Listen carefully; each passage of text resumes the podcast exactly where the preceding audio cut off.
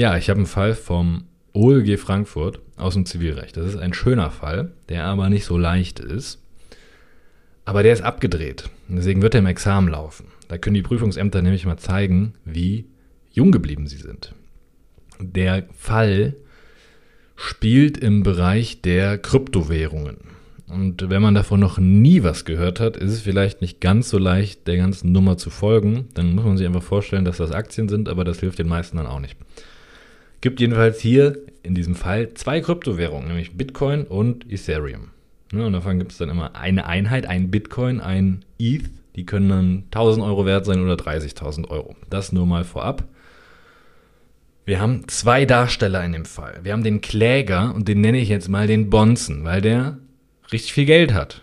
Ne, Im Bausparvertrag oder so. Der hat ganz viel Geld. Der Bonze. Und er hat einen engen Freund, einen Kumpel. Und das ist der Trader. Und das ist nicht nur irgendein Trader, das ist ein Krypto-Trading-Gott. Er macht richtig Kohle mit Krypto und erzählt davon seinem Kumpel, dem Bonzen. Und dann denkt sich der Bonze, was mache ich eigentlich mit meinem Leben, mit meinem scheiß Bausparvertrag? Wie langweilig bin ich denn? wenn es in der Kryptowelt doch solche Gewinne gibt. Das Problem ist, dass der Bonze null Plan von Krypto hat. Der versteht nur Bahnhof. Der weiß nichts. Deshalb sagt der dem Trader, seinem Kumpel, nimm meine 84.000 Euro und kauf damit schön Krypto für mich. Mach mir die Taschen voll. Mach mich reich. Und der Trader, sein Kumpel, sagt dann, ja, mache ich, kein Problem, ich kümmere mich drum, ich trade für dich ein bisschen mit. Können wir machen, gib mir das Geld, der zahlt das dann irgendwo ein.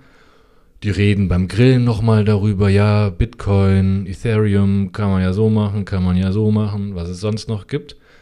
Und unser Bonze gibt ihm freie Hand, weil der ja selber keine Ahnung hat. Der will einfach nur, dass der für ihn Geld macht und der weiß auch, es gibt Risiken. Ist halt Krypto, ne? Aber die marktüblichen Risiken gehe ich rein. Du hast freie Hand, mach mich reich. Was passiert dann? Naja, das Ganze war 2017, das heißt, unser Trader macht aus diesen 84.000 Euro ganz schnell 300.000 Euro. Das sind dann aber natürlich nicht 300.000 Euro auf der Bank, sondern 300.000 Euro in Form von Kryptowährung in Form von 300 Einheiten Ethereum. 300 ETH. Ja, so nennen die Profis das. Der hat also durch sein Trading aus den 84.000 Euro 300 ETH gemacht. Die sind jeweils 1000 Euro wert, 300.000 Euro. Der hat das vervierfacht. Alle sind glücklich. Dann denkt sich unser Trader Ende November 2017, hm, der Markt, ich glaube, Bitcoin wird jetzt die nächsten Wochen mehr steigen als Ethereum. Also tauscht er diese 300 ETH zu 30 Bitcoin meinetwegen. Er tauscht das alles zu Bitcoin. Leider steigt in den nächsten Wochen Ethereum noch weiter. Mehr als Bitcoin steigt. So. Der Bonze fuckt sich darüber ab, dass der jetzt nicht mehr alles in ETH hat, sondern in Bitcoin und sagt sich und sagt seinem Kumpel, was hast du denn da gemacht? Wechsel bitte alles zu ETH zurück. Und wie viel sind das? Das sind nur noch 200, weil das ja ein scheiß Trade war. ETH ist mehr gestiegen als Bitcoin und wenn ich das dann zurückwechsel, kriege ich nicht mehr so viel raus wie am Anfang.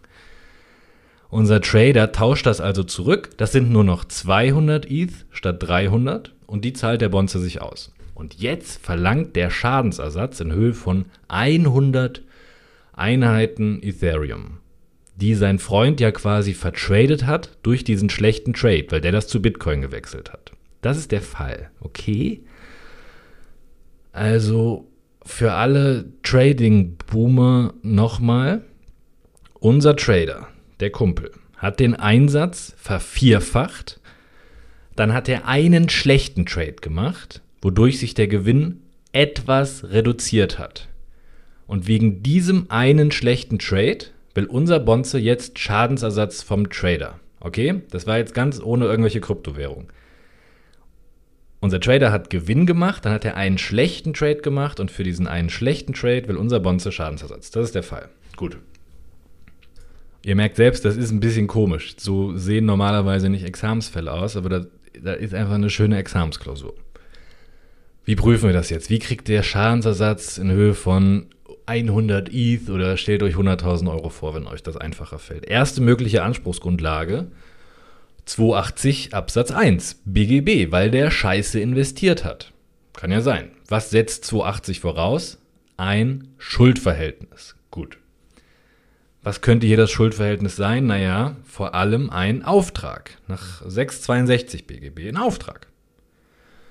Was setzt das voraus? Was setzt ein Vertrag immer voraus? Einen Vertragsschluss. Also zwei übereinstimmende Willenserklärungen. Und für Willenserklärung braucht man Rechtsbindungswillen. Wir sind also wieder im ersten Semester angekommen. BGBAT und erstes Semester heißt aber nicht, dass das leicht ist. BGBAT ist in der Regel arschschwer in Klausuren. Und dass man in der Klausur abgrenzen muss, ein Vertrag, ein Rechtsbindungswillen von der Gefälligkeit. Das ist ein riesen Klausurthema. Wenn das drankommt, ist das ein dicker Schwerpunkt. Die Frage, ist das ein Vertrag mit Rechtsbindungswillen oder ist das einfach nur eine Gefälligkeit? Da muss man arsch viel zu schreiben. Das ist nicht in zwei Sätzen getan.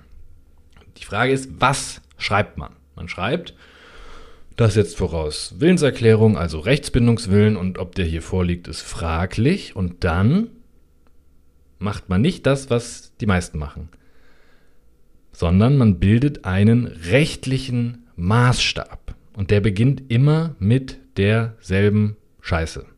Denn das Thema kommt ja fast immer auf, weil einer was für den anderen kostenlos macht. For free. Das ist ja immer in diesen ganzen Gefälligkeitsfällen so, dass der eine das für den anderen kostenlos macht. Und deshalb beginnt man seinen Prüfungsmaßstab zum Rechtsbindungswillen folgendermaßen. Die bloße Unentgeltlichkeit steht einem Rechtsbindungswillen nicht entgegen, weil das Gesetz ja selber Verträge regelt, die for free sind unentgeltliche Gefälligkeitsverträge wie Auftrag, wie Schenkung, Leihe, Verwahrung. Das Gesetz kennt also selber Verträge mit Rechtsbindungswillen, wo der eine was kostenlos für den anderen macht. Deswegen steht die bloße Unentgeltlichkeit einem Rechtsbindungswillen nicht entgegen. Das ist immer euer erster Satz im Maßstab. Also erstens, bloße Unentgeltlichkeit steht einem Rechtsbindungswillen nicht entgegen. Zweitens, schreibt man auch hin, es kommt bei der Beurteilung des Rechtsbindungswillen nicht auf den inneren Willen an, sondern darauf, wie sich das Verhalten der Beteiligten bei Auslegung unter Würdigung aller Umstände für einen objektiven Betrachter darstellt. Man schreibt also hin, objektiver Empfängerhorizont 133, 157 BGB, Auslegung unter Würdigung aller Umstände. Das das wisst ihr selber, das müsst ihr aber hinschreiben. Ihr müsst sagen, es kommt darauf an, wie ein Dritter das verstehen kann. Nicht, was die sich im Kopf gedacht haben, sondern wie das objektiv war. Das mache ich, indem ich das alles auslege, was die getan haben und ich berücksichtige dabei alle Umstände. Das ist das Zweite, was ihr schreibt. Drittens benennt man diese Umstände. Dann sagt man jetzt also konkret, wovon hängt das ab? Wann spricht es für einen Rechtsbindungswillen und wann gegen einen Rechtsbindungswillen? Wovon hängt das ab? Und dann schreibt ihr dafür hin, entscheidend dafür sind wirtschaftliche und rechtliche Bedeutung der Angelegenheit. Das ist das erste Ding. Das zweite Ding, Art, Grund und Zweck der Gefälligkeit. Und das dritte Ding ist die Interessenlage.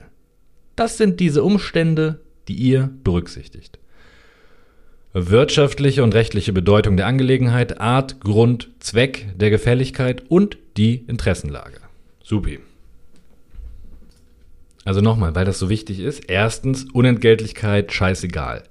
Zweitens, Rechtsbindungswille stellt man nach dem objektiven Empfängerhorizont unter Würdigung aller Umstände fest. Und drittens, diese Umstände sind wirtschaftliche, rechtliche Bedeutung, Art, Grund, Zweck der Gefälligkeit und die Interessenlage. Das klingt jetzt so wie Lehrbuchwissen. Ja, das haben wir ja gemacht im ersten Semester. Ja. Aber das ist genau das, was ihr da jetzt erstmal in die Klausur hinschreibt. Und ich schwöre auf alles, wenn man das genau so macht, das kommt brutal gut an. Die meisten fangen nämlich einfach direkt an, rumzulabern, ohne einen rechtlichen Maßstab zu bilden. Fraglich ist, ob die Rechtsbindungswillen hatten der eine hat das gesagt, der andere hat das gesagt. Da fehlt komplett der rechtliche Prüfungsmaßstab. Und wenn ihr den dahin pflastert, das wirkt total geil. Ja? Und erst jetzt, wenn ihr das hingeschrieben habt, dann nehmt ihr den Sachverhalt auseinander und verknüpft den mit eurem Maßstab. Dann prüft ihr, wie ist denn die wirtschaftliche Bedeutung? Ist die groß? Ist die mittel? Ist die klein? Wie kam es dazu? Haben die da vorher acht Videokonferenzen gemacht? Oder haben die das beim Grillen auf dem Bier abgesprochen?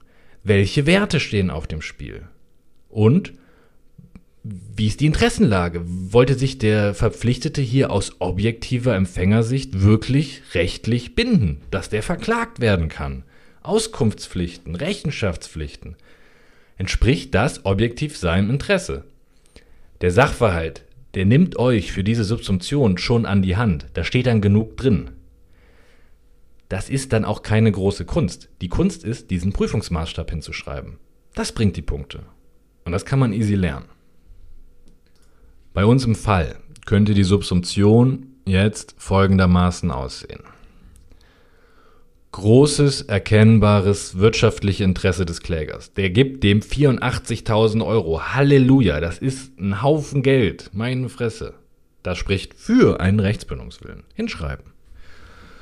Was spricht dagegen? Die Umstände, das sind Freunde. Zumindest waren die mal Freunde, damals. Das, die haben das halt aus Freundschaft gemacht. Zwei Freunde, die über Investieren und Krypto gelabert haben. Außerdem hat unser Beklagter, Thema Interessenlage, null Eigeninteresse. Der kriegt keine Provision, der kriegt nichts, das ist nur Arbeit ohne Lohn. Aber auch hier wieder, ne? Alleine, dass das uneigennützig ist, reicht nicht. Das hat man ja auch bei einer Schenkung. Aber die Kombination, das ist total uneigennützig für einen guten Freund aus Verbundenheit. Zusammen kann man so argumentieren. Und was kommt noch dazu? Das Haftungsrisiko.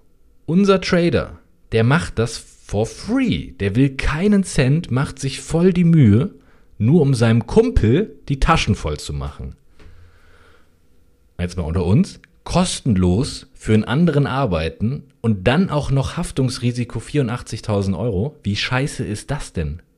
Das entspricht doch nicht der Interessenlage. Das ist Kacke.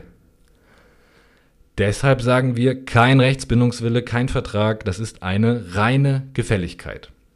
So würde ich das argumentieren und für die Gerichte war das ja auch eine Gefälligkeit.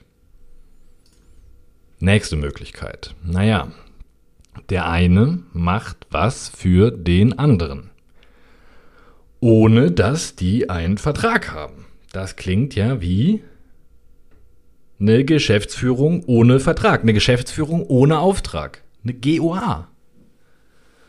Und wenn es hier eine GOA gab, dann ist diese GOA, die ist ja quasi vertraglich, das ist ein gesetzliches Schuldverhältnis. Das kommt einfach nur ohne Willenserklärung zustande, aber das ist auch ein Schuldverhältnis. Und auch an so einem gesetzlichen Schuldverhältnis gibt es Rechte und Pflichten. Die kann man verletzen. Und dann kann man Anspruch prüfen wegen Pflichtverletzung der Pflichten aus der GOA. Also ist die Anspruchsgrundlage bei einer Pflichtverletzung in der GOA 280.1 mit 677. Also eine Pflichtverletzung im Rahmen der GOA 280 mit 677. Das setzt aber natürlich voraus, dass ich so ein Schuldverhältnis habe in Form der echten berechtigten GOA. Dass der also ein Geschäft für einen anderen mit Fremdgeschäftsführungswillen und mit Willen und Interesse des anderen geführt hat. Ja, die Tatbestandsvoraussetzungen der GUA, die müssen vorliegen. Nur dann habe ich auch dieses Schuldverhältnis. Und das ist eigentlich, ich sage dazu später nochmal was, eigentlich recht schnell geprüft. Investieren für einen anderen ist ein Geschäft.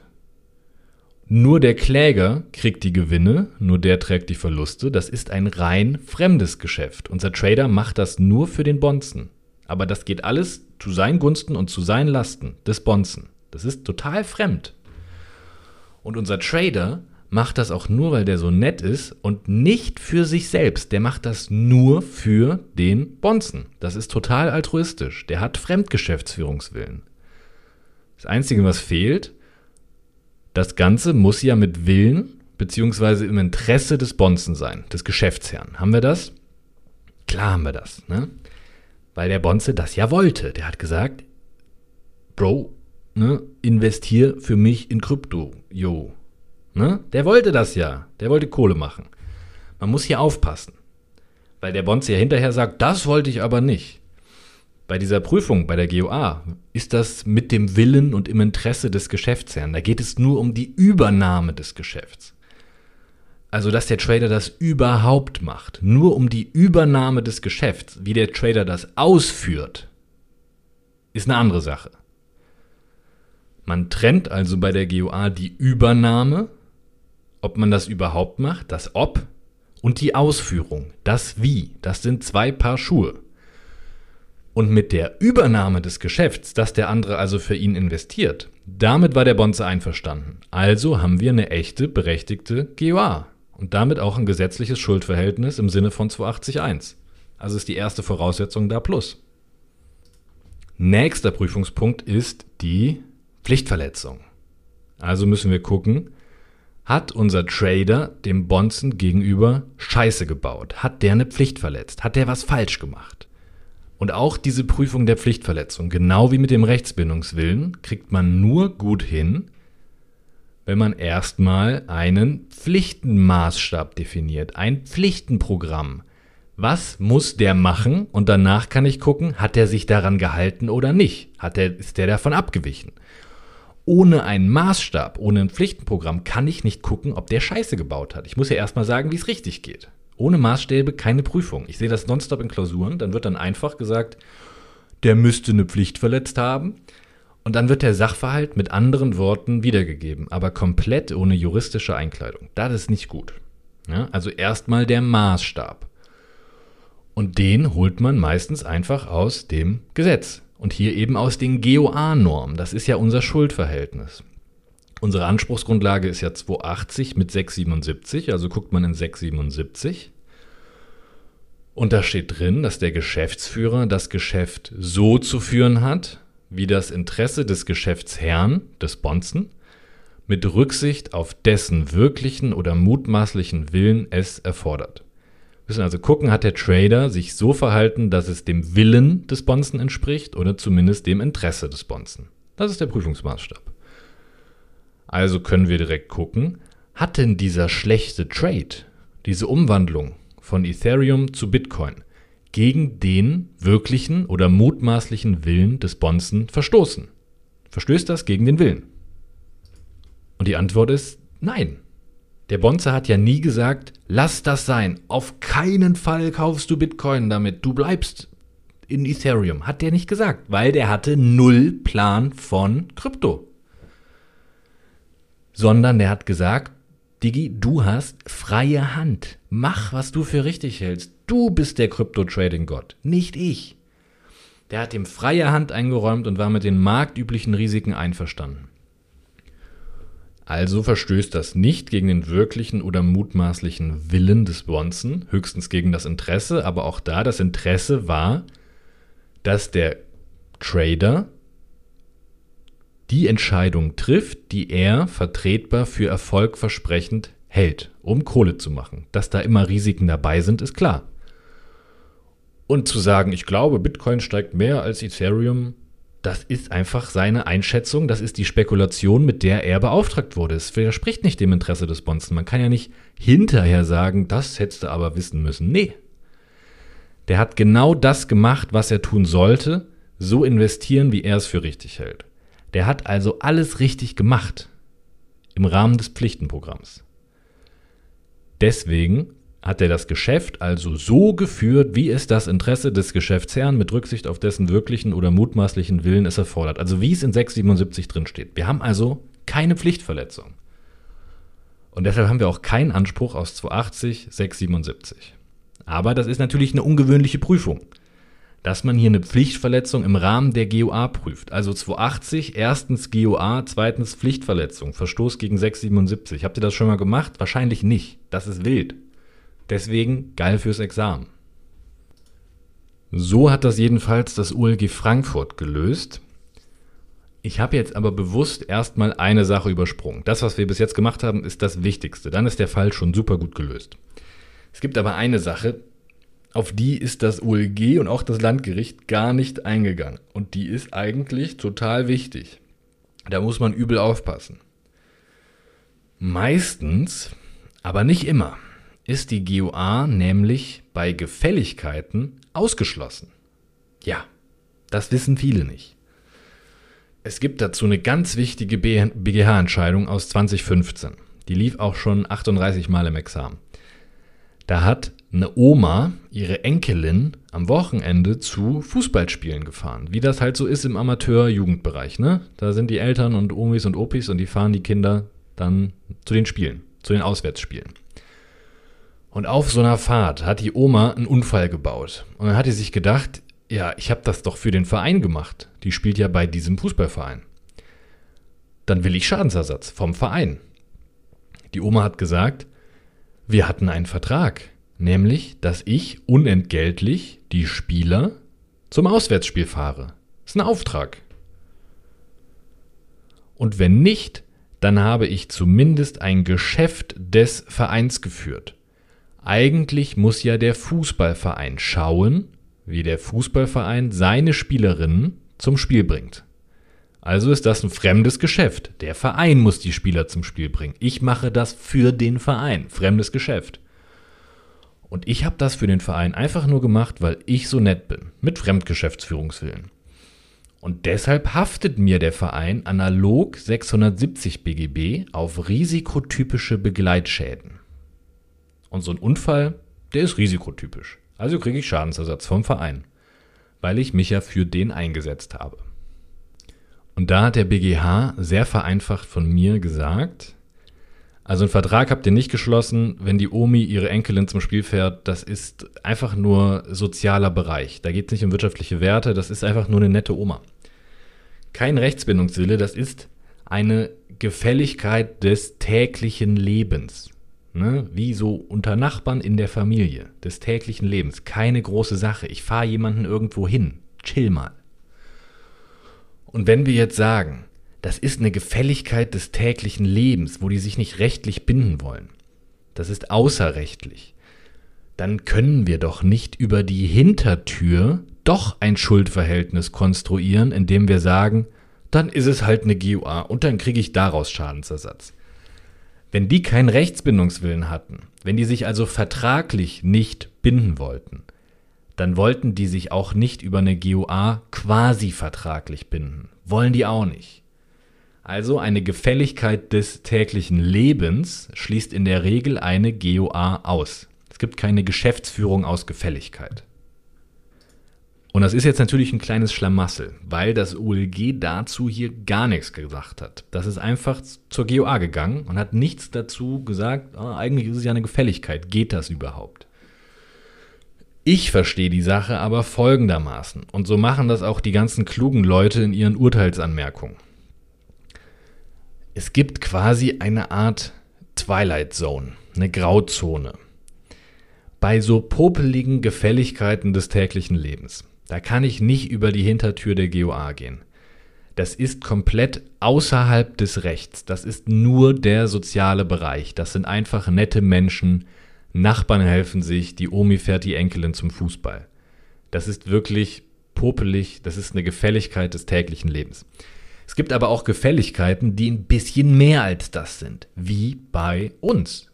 Denn bei uns hat nicht die Omi die Enkelin zum Fußball gefahren, sondern es ging hier immerhin um 84.000 Euro. Holy shit. Und wir haben zwar gesagt, die wollten keinen richtigen Vertrag. Die wollen keinen Auftrag. Das geht zu weit. Denn dann habe ich ja die ganzen Bindungen aus dem Auftragsrecht. Im Auftragsrecht darf ich zwar kündigen, aber nicht zur Unzeit. Ich kann nicht jederzeit sagen, ich bin raus. Und der Auftraggeber, unser Bonze, kann auf Erfüllung klagen. Trade jetzt für mich, du musst investieren. Da gibt's eine Weisungspflicht und so weiter. Das war hier unter den Freunden sicher nicht gewollt. Aber das ist jetzt ja auch nicht alltäglich. Der Bonze hat ihm 84.000 Euro in die Hand gedrückt, da muss man lange für arbeiten. Und da wollte der Bonze, Stichwort Interessenlage, sicherlich schon ein bisschen mitreden, was damit passiert. Nämlich investieren in Krypto, um damit Geld zu machen. Vor allem mit Bitcoin und Ethereum, also so die großen Bretter, nicht mit Shiba Inu Shitcoin 9000. Und er wollte auch nicht, dass er dem 84.000 Euro gibt und dann sagt der Trader, ach, ich leg das Geld jetzt in Wirecard oder in GameStop. Ein bisschen mitreden, wie, also was mit dem Geld passiert, ein bisschen Mitspracherecht wollte der sich ja schon behalten. Oder wenn der andere das Geld in der Spielothek verbrät. Wenn also der Trader doch irgendwie absprachewidrig Scheiße baut, wollte wahrscheinlich unser Bonze irgendwie eingreifen können und Schadensersatz verlangen können. Das hier ist also was anderes als die Enkelin zum Fußballfahren. Das hier ist nicht komplett im außerrechtlichen Bereich. Die wollen zwar nicht die engen Bindungen aus dem Auftrag, aber diese leichte, quasi vertragliche Bindung aus der GOA, die passt hier perfekt. Weil das eben keine normale Gefälligkeit des täglichen Lebens ist, sondern ein bisschen mehr. Das ist ein bisschen wichtiger. Es geht um viel Geld und der andere wollte schon Mitspracherecht. Und in diesen Fällen ist die GOA nicht automatisch ausgeschlossen. Das war jetzt ziemlich kompliziert. Ich sage mal so, wenn ihr überhaupt irgendwas zu diesem Konkurrenzverhältnis sagt, seid ihr schon Kings und Queens. Also das meine ich ernst. Diese Sache mit der GUA bei Gefälligkeit, das hat nämlich keine Sau auf dem Schirm. Nicht mal das OLG, die haben das hier ja auch übersehen und kein Wort dazu gesagt. Also im Zweifel, saugt euch irgendwas aus den Fingern. Schreibt irgendeine Begründung hin und dann seid ihr schon auf der sicheren Seite, weil ihr gehört dann schon zu denjenigen, die überhaupt was dazu sagen. Ich würde das so begründen wie eben. Das ist keine popelige Gefälligkeit des alltäglichen Lebens, wie die Fahrt zu einem Fußballspiel, sondern schon eine Investitionsabsprache mit hohen Werten, wo man auf absprachewidriges Verhalten irgendwie reagieren können muss. Das entspricht der Interessenlage. Diese Interessenlage reicht nicht für einen Auftrag mit den ganzen Bindungen da, das ist einklagbar, man darf nicht jederzeit kündigen, aber das reicht in der Interessenlage für eine GOA mit diesen leichteren, softeren Bindungen. Und dann prüft er die GOA durch und mit 280 prüft er dann die Pflichtverletzung. Easy. Also der kriegt nichts. Kein Schadensersatz aus 280 mit 677. Das Einzige, was jetzt noch irgendwie übrig bleibt, 823.1. Falls das nicht eh ausgeschlossen ist. Und bei 823.1 wissen wir, naja, das Vermögen wird nicht geschützt, da muss schon irgendwie ein genanntes Recht verletzt werden oder Rechtsgut, zum Beispiel das Eigentum oder ein sonstiges Recht und das muss aber ein absolutes Recht sein. So läuft 823.1 und da sagt das OLG und die herrschende Meinung, zumindest solche normalen Kryptotoken, also Bitcoin, und diese ganzen anderen Casino-Shitcoins, also das, womit getradet wird. Das ist, da hat nichts mit Eigentum zu tun, gar nichts. Und dann hat auch nichts mit absoluten Rechten zu tun. Das ist nicht Eigentum, das ist nicht Forderung, die passen einfach nicht ins BGB. So, das sagen die.